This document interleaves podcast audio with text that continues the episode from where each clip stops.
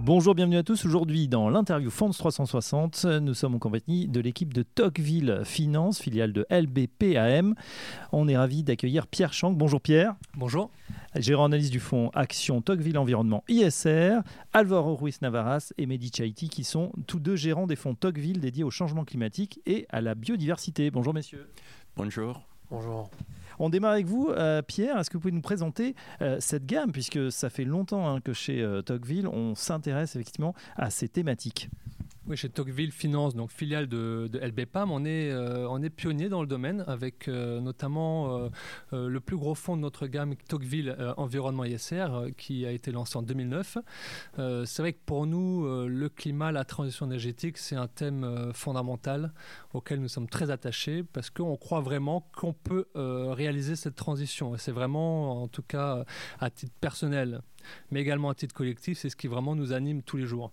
On a l'impression que c'est une thématique justement qui a émergé ces dernières années. On en parle de plus en plus. C'est un petit peu alarmant, les rapports du GIEC, etc.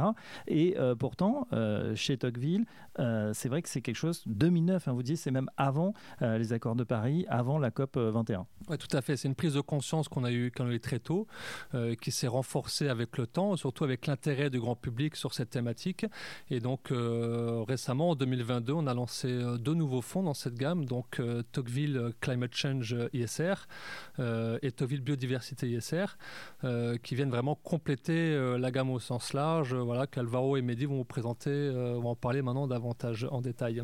Alors justement, on va s'intéresser à cette biodiversité. Pourquoi la, finance s'y intéresse?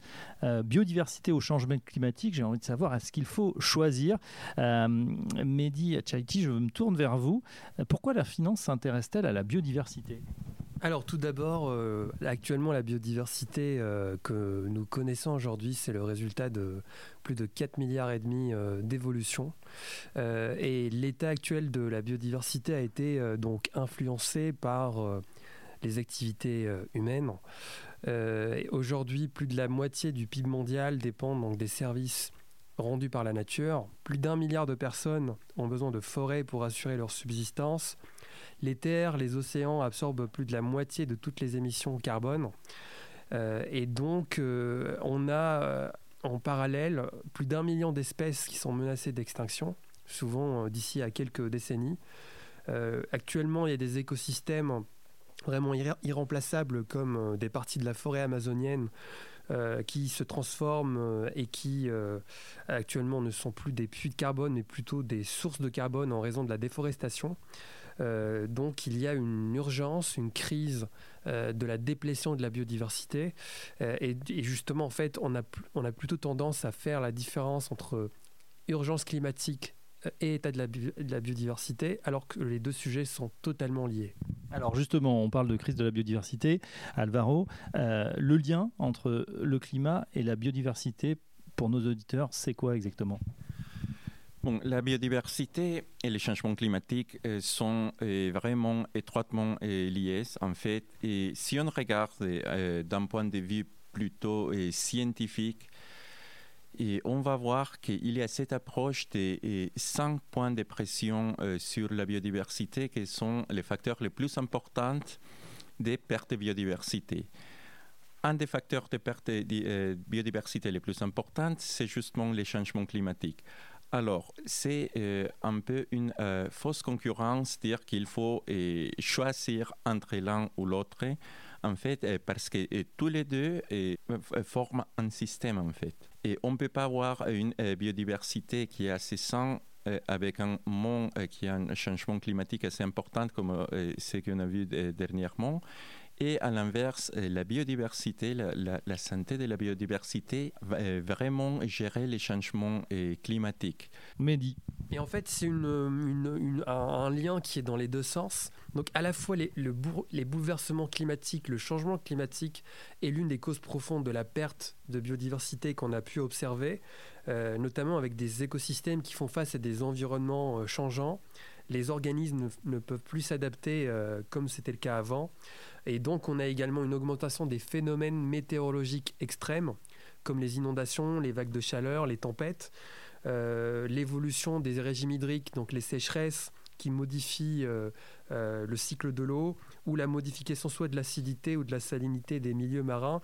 Tout ça perturbe les écosystèmes. Tout ça fait en sorte euh, de, faire de la déplétion de cette biodiversité-là. Et donc, il y a à la fois des migrations des espèces, des appauvrissements des, réseaux trophiques, des espèces végétales et animales qui sont menacées d'extinction. Et c'est un peu le constat qu'on a pu voir euh, euh, depuis, depuis pas mal de temps. Et la dégradation de la biodiversité va à son tour aggraver le changement climatique.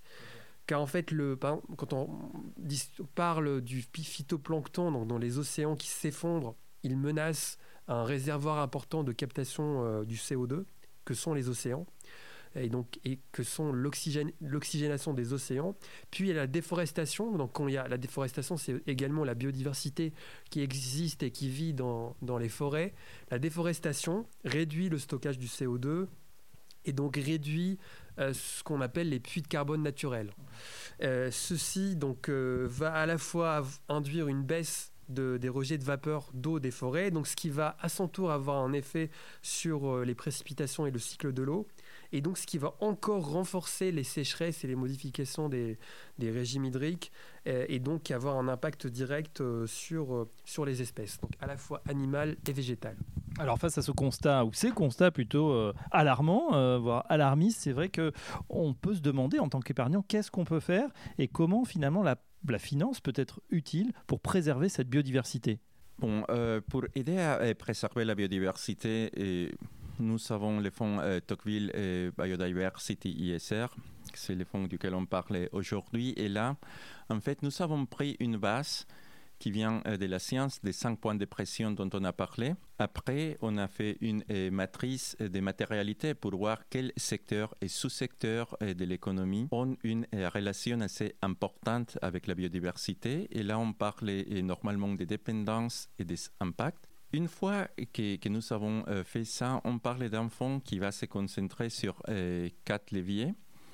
Et là, nous avons euh, l'exclusion, la sélection solution, l'engagement et l'empreinte biodiversité. L'objectif du fonds, c'est justement amoindrir l'impact de l'activité humaine sur la biodiversité parce qu'on comprend que c'est impossible d'arrêter ou de commencer à parler de restauration à ce stade-là.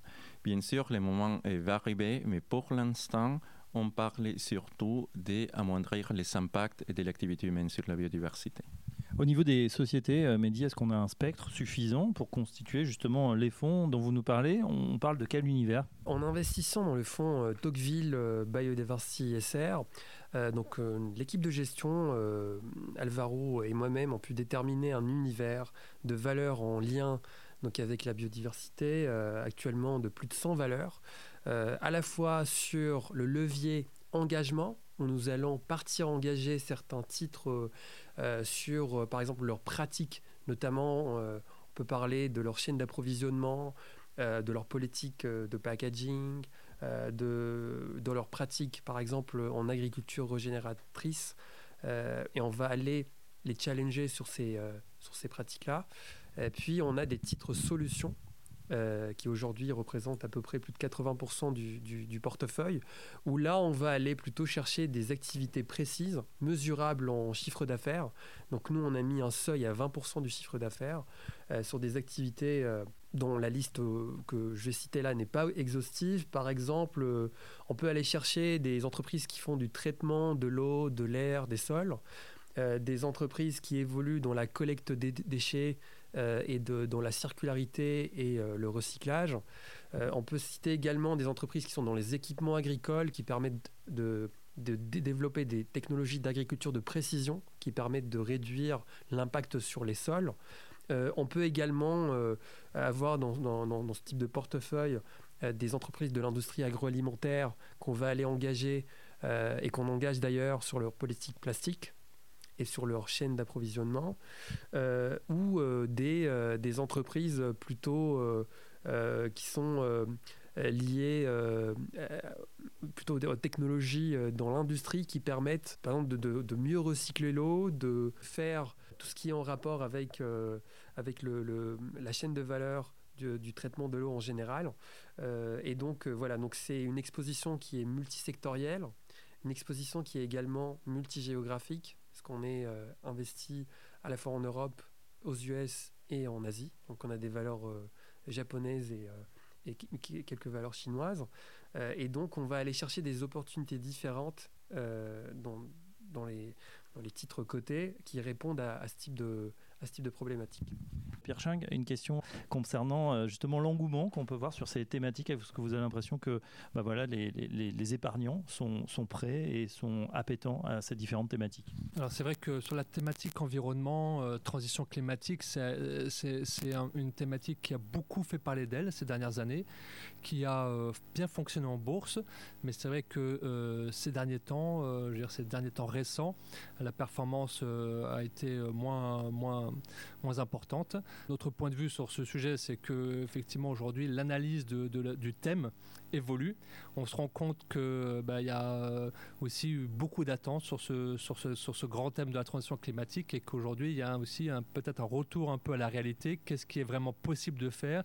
Et surtout euh, des contradictions dans les thèmes d'aujourd'hui entre parfois la souveraineté et l'écologie, parfois la réindustrialisation par exemple ou, ou l'écologie sont aujourd'hui des thèmes qui, se, qui peuvent se contredire. Et donc, euh, c'est pour ça que ce thème de la transition climatique, de, notre point de vue, est en train d'évoluer et de changer petit à petit euh, dans l'esprit des gens. Et donc, euh, voilà, il y a aussi un thème sur l'adaptation qu'on n'a pas encore vraiment abordé au cours de cet entretien, mais s'adapter à un climat qui change aussi, c'est un point qu'on prend de plus en plus en compte dans notre gestion. en ce qui concerne la biodiversité, c'est quelque chose, c'est une prise de conscience un peu plus récente qui, comme on l'a dit, euh, s'inscrit aussi dans le cadre du grand thème de la transition énergétique, c'est que la, prise en compte de la biodiversité, c'est un, thème qui est à l'intérieur du, grand thème de la transition énergétique. On a senti une prise de conscience croissante ces derniers temps, avec euh, voilà, un, engouement important, sachant que pour l'instant, sur euh, la place européenne, il y a encore peu de fonds qui sont vraiment spécialisés là-dessus. et donc, nous, on est très fiers de pouvoir apporter notre contribution à cette prise de conscience. On rappelle donc le nom des fonds, Tocqueville Environnement ISR, Global Climate Change ISR et Biodiversity ISR. Messieurs, merci. Pierre Chang, gérant analyse du fonds Action Tocqueville Environnement ISR. Alvaro Ruiz Navarras et Mehdi Chaiti, tous deux gérants des fonds Tocqueville dédiés au changement climatique et à la biodiversité. On retrouve également l'ensemble de ces fonds sur Fonds 360. À très bientôt pour un nouvel interview. Fonds 360.